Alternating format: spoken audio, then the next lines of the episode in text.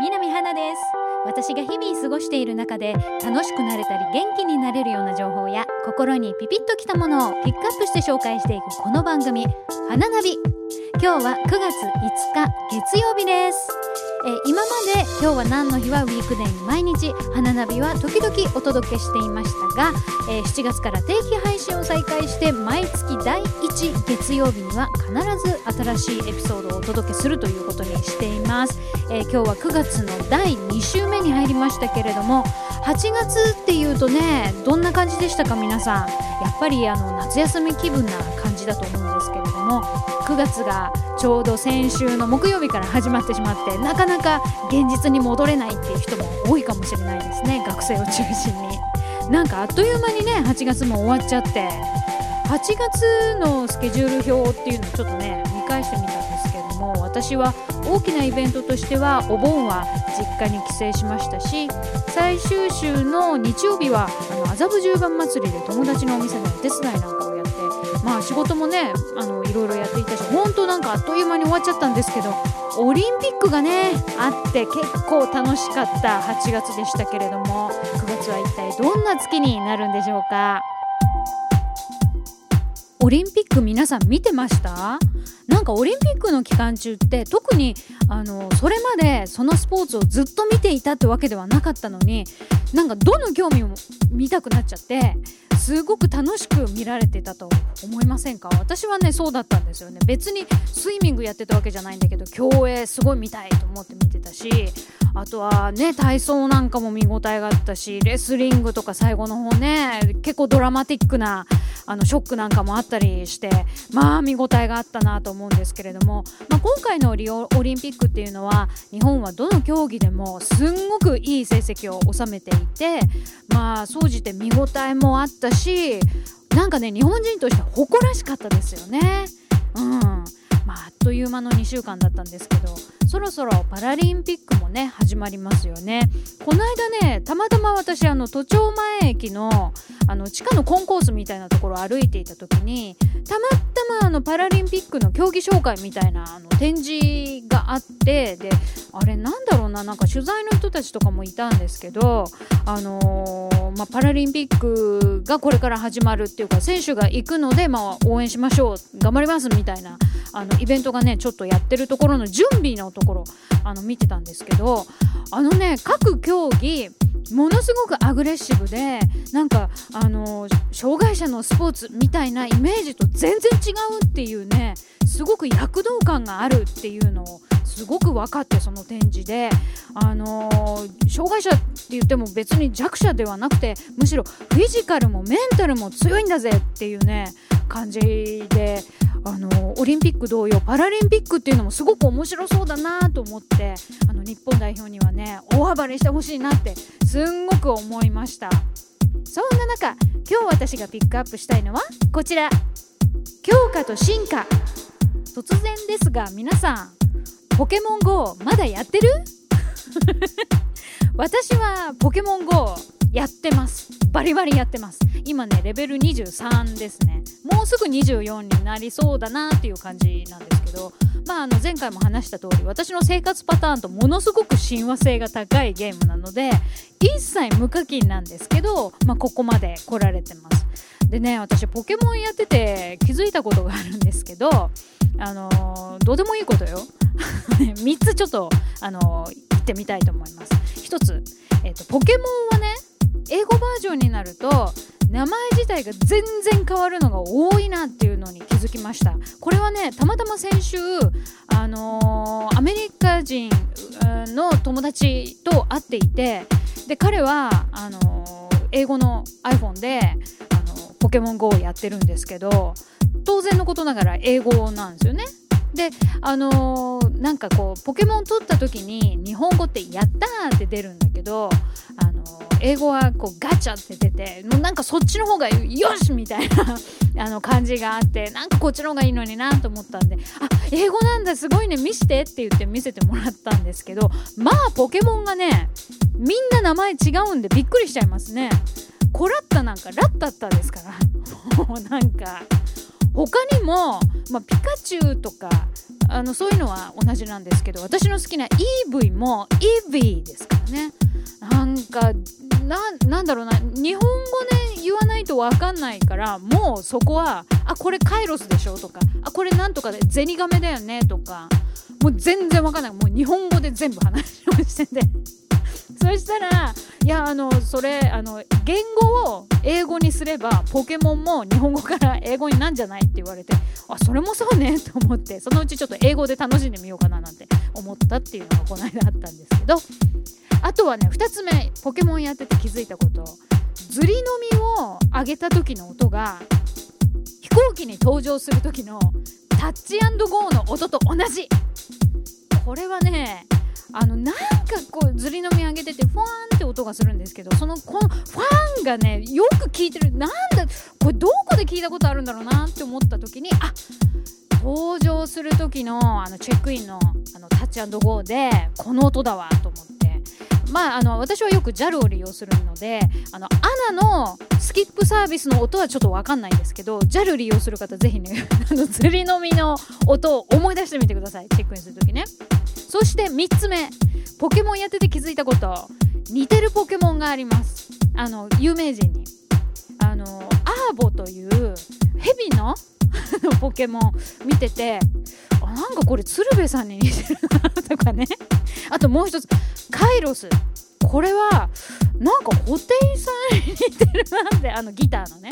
思って。ちょっと群馬あるあるというかあのボーイのファンとか布袋さんのファンの方には殴られそうですけどだってカイロス似てんじゃんっていう感じです。あのファンの方ごめんなさい。見てみてください。似てると思うので。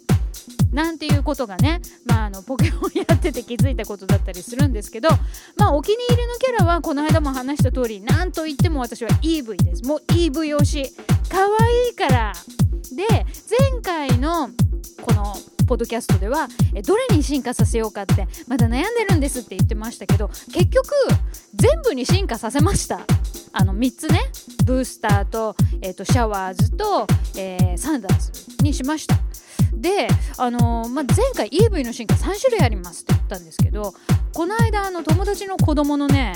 あのー、アニメのポケモン好きな小学生と話をしてて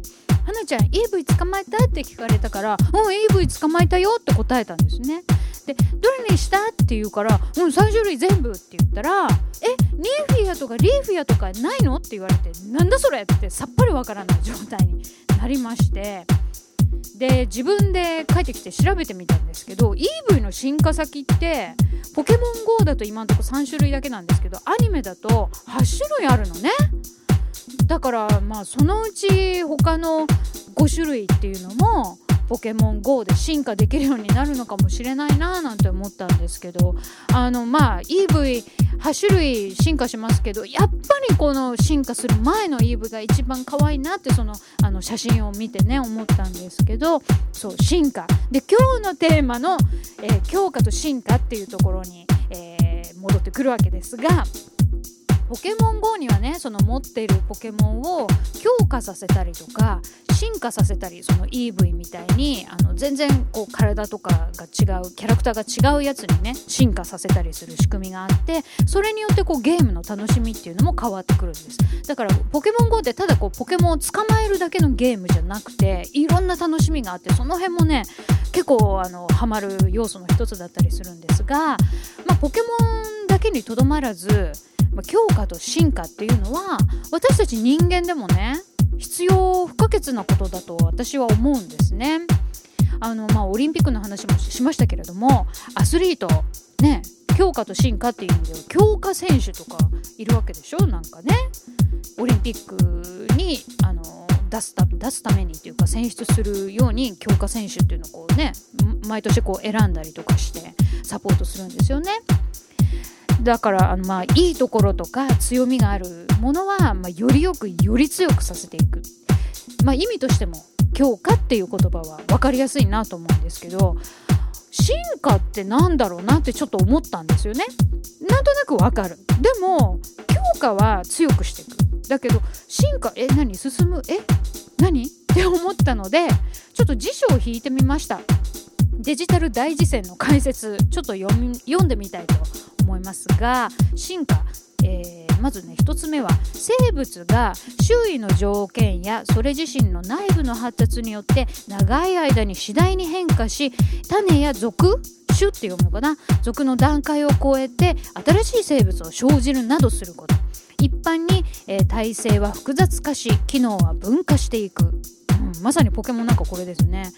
また、無機物から有機物への変化低分子から高分子への変化などについても用い拡張して星の一生や宇宙の資源についても用いられるということです。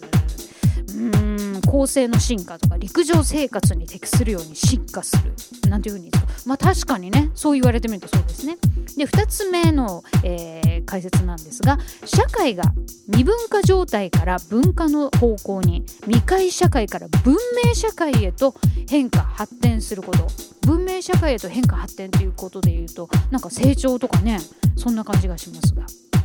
そして3つ目、え事物が進歩してより優れたものや複雑なものになること。例文として日々進化するコンピューターソフト。対義語としては対価だそうですまあそうねこれ読んでみるとまあ確かにあの進化ってなるほどなんて思いますけれどもまああの平たく言い換えると進化っていうのは何かが周りの条件とか自分自身の成長によって時間をかけて変化していってより良くなったり新しいものに、え、変わったりなったりすることってことなのかなと。